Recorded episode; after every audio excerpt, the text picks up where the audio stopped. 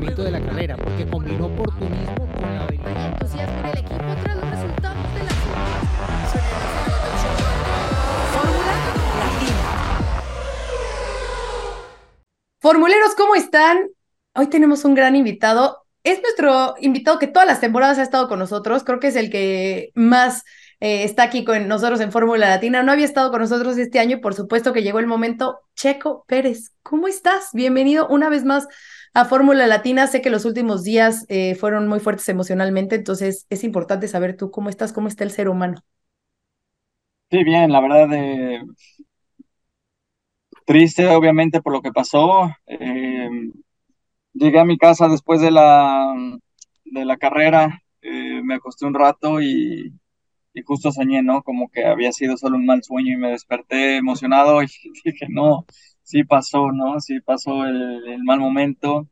Este, y nada, me, me tomó uno o dos días salir de eso, pero después eh, lo puse en perspectiva y dije, mira, lo di todo, ¿sabes? De principio a fin, y eran tantas mis ganas de ganar que, que lo intenté, arriesgué y no me salió, eh, pero lo arriesgué peleando por el primer lugar, ¿no? Y creo que cuando me di cuenta de ello me fui tranquilo y ahora enfocado en, en las últimas tres carreras que quedan, porque todavía hay mucho que pelear esta temporada. Eh, recuerdo el domingo después de, de ese momento que me dijiste, a ver, lo volvería a hacer. No sé si ahora ya que has visto el video y que lo has analizado, si sigues con la, con, con la misma idea. La verdad sí, lo volvería a hacer porque era pelear por el primer lugar, era salir de ahí de líder. Eh, es una pista donde rebasar es muy difícil. Eh, me, me daba las opciones más altas de ganar la carrera y, y lo volvería a hacer peleando el primer lugar. Eh, creo que hay que estar orgullosos de eso, ¿no? De, de, de que fue peleando. De hecho, vi una foto donde estoy primero. Este, entonces, si no lo hacía ahí, creo que hay que tener pasión, ¿no? Hay que tener pasión y, es de la única manera en la que puedo, puedo estar en la Fórmula 1. Si no tienes pasión aquí, sería muy difícil aguantar todo esto. Bueno, Checo, eh, tuve la oportunidad de preguntarle a, Hamilton, porque no sé si supiste que él cuando vio el accidente dijo, eh, lo comparó con el que él causó en la salida de, de Qatar, ¿no? Y, le preguntaba en torno a las dificultades de, de estar en esa posición, de ser el coche que va por fuera, tres lado a lado, y cuáles eran las, las digamos, las, las dificultades que eso planteaba, ¿no? Y que es algo que probablemente tú no quieras hablar tanto porque no, no querrás que suene a excusa, pero, pero sin duda que los coches actuales tienen sus complicaciones en términos de esa visibilidad y más cuando está llegando a 300 kilómetros por hora con otros dos coches lado a lado a, a, tratar de liderar una carrera, ¿no? La verdad que sí, hay un punto ciego en el, en el, en, el, en, en, la parte del auto que, que simplemente no puedes ver.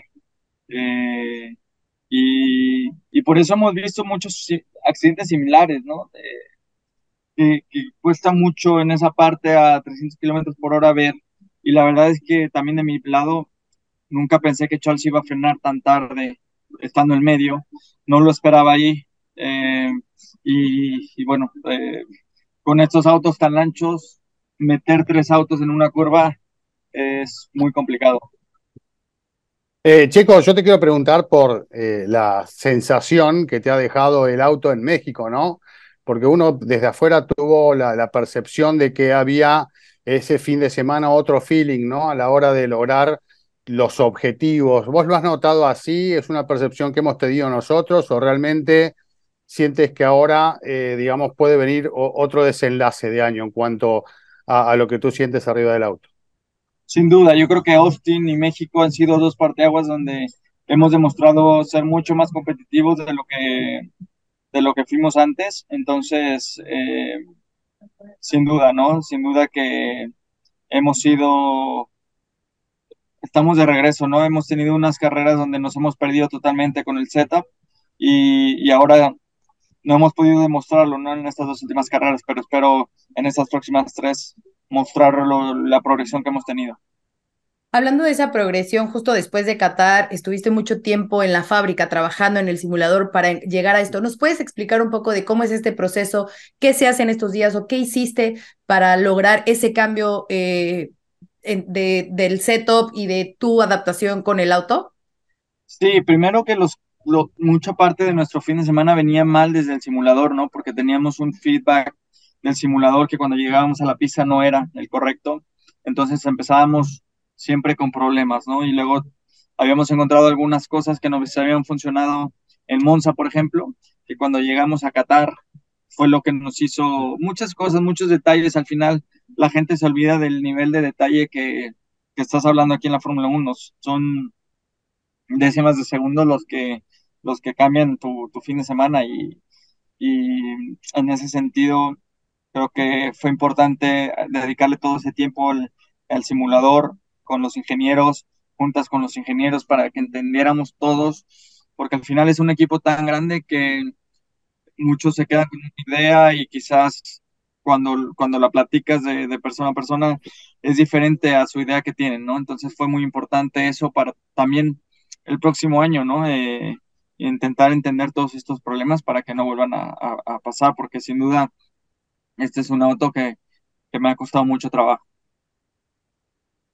¿Qué tanto, Checo, es eh, en este momento adaptar el coche a lo que tú necesitas y qué tanto es tú adaptarse a lo que le funciona el coche para ir rápido? Si pudieras colocarlo en proporción, ¿qué es en lo que más hay que poner? Yo creo que la, la, la, la entrada, ¿no? La atrás que es muy suelta, siempre cada vez que lo hemos intentado compensar esos problemas, hacemos un auto más lento. Y con más degradación y sufrimos de otras cosas. Entonces, eh, hoy lo hemos entendido y, y, también hemos entendido de qué manera solucionar esos, esos detalles. Pero Eh, eh, es entiendo. más, es más de, perdón, solo para aclararlo, Checo, es, es más de puesta a punto o también de tu adaptación de cómo tienes que manejar el coche, tal vez diferente a lo que sería un manejo natural. Sí, es también parte de mi, de mi manejo adaptarlo más al auto. Más que el auto a mí, eh, creo que hay que adaptarnos más nosotros al auto. Eh, Checo, ¿qué se puede decir del futuro? Eh, hemos visto a través de los últimos tiempos cómo, bueno, distintos medios parece que están muy preocupados, ¿no? En ver qué es lo que va a pasar y, y- y dan, dan mucha atención a lo que puede llegar a ser un cambio o no. Pero, eh, ¿cuáles son la- las últimas novedades? ¿Qué es lo que nos puedes contar? No solo a nosotros, a la afición que está esperando para quedarse tranquila, si, si va a contar con Checo Pérez por cuánto tiempo más dentro del equipo Red Bull, si esto se puede decir hoy y cómo están las cosas. Lo único seguro que hay hoy en día es que tengo contrato para el próximo año y que estaré en Red Bull por lo menos hasta el próximo año. Entonces, eh, todo lo demás eh, es rumores, es agendas de, de periodistas que cada, cada- aquí así es la Fórmula Uno, ¿no? Aquí cada quien tiene su agenda y cada quien puede publicar lo que quiera y, se- y se hace el rumor, ¿no? ¿Te molesta cuando pasa eso o no? No, ya estoy acostumbrado, ya yo, yo lo entiendo, ¿no? Pero, pero a veces me, me, me cuesta entender la responsabilidad. Creo que el, el periodista, no digo todos, ¿no? Pero la gran mayoría no entiende de lo, lo, lo influyentes que son sus comentarios hoy en día, ¿no? En, en redes sociales y lo que pueden llegar a generar. Entonces hay que tener cuidado y ser más profesionales en ese sentido, en vez de, de estar ahí sentados en, en el sofá y estar haciendo rumores. Oye, Checo, en Austin, eh, recuerdo que me dijiste que, que tu contrato con Red Bull no sería el último que tendrías en Fórmula Uno. Eh, estás, no sé, en conversaciones con a lo mejor, entiendo que no me vas a decir quién, ¿no? Pero con alguna otra marca o es con el mismo Red Bull que se está planteando a lo mejor una extensión de contrato. Eh, ¿hacia dónde, hacia dónde iría la carrera de Checo Pérez?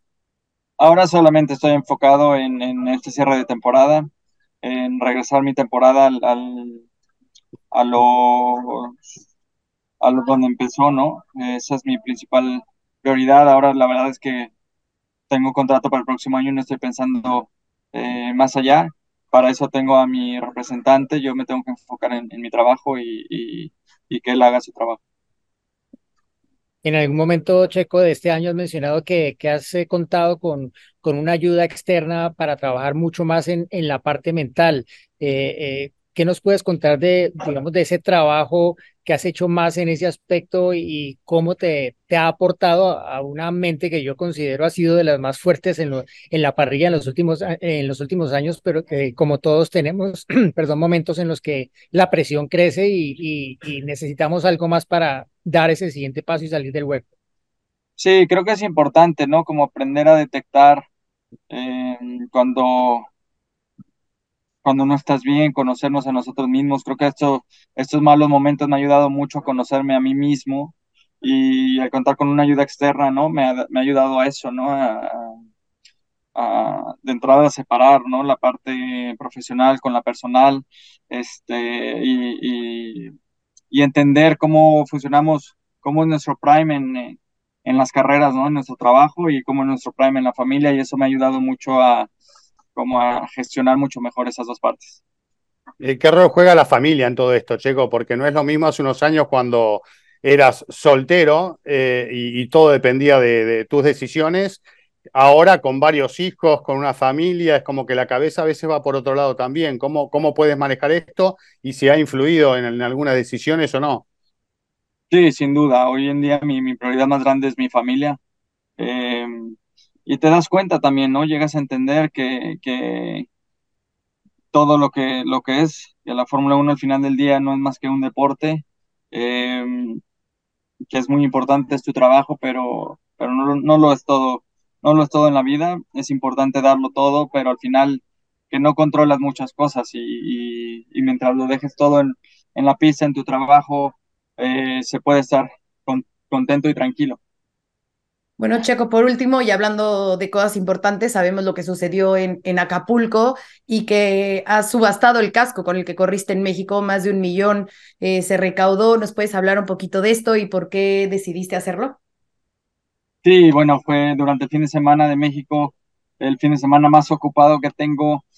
Pasó esto y, y todo es muy rápido, no en el fin de semana, pero fue una tragedia total lo que pasó con, nuestros hermanos de Guerrero y, bueno, quise poner mi granito de arena, ¿no? Que quizás no, no va a significar mucho, pero, pero poder apoyar eh, de esa forma, eh, junto con nuestros patrocinadores también, algunos patrocinadores nos van a apoyar y, y, nada, ¿no? Eh, que sepan que, que no nos olvidamos de ellos, ¿no? Porque obviamente la Fórmula 1 ese fin de semana hay mucha alegría, mucha euforia pero para mí es muy importante que sepan que, que, que no, nos ayuda, no nos olvidamos de ellos en ningún momento.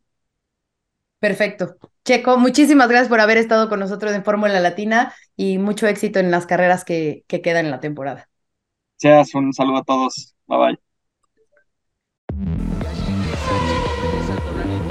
de la carrera porque combinó oportunismo con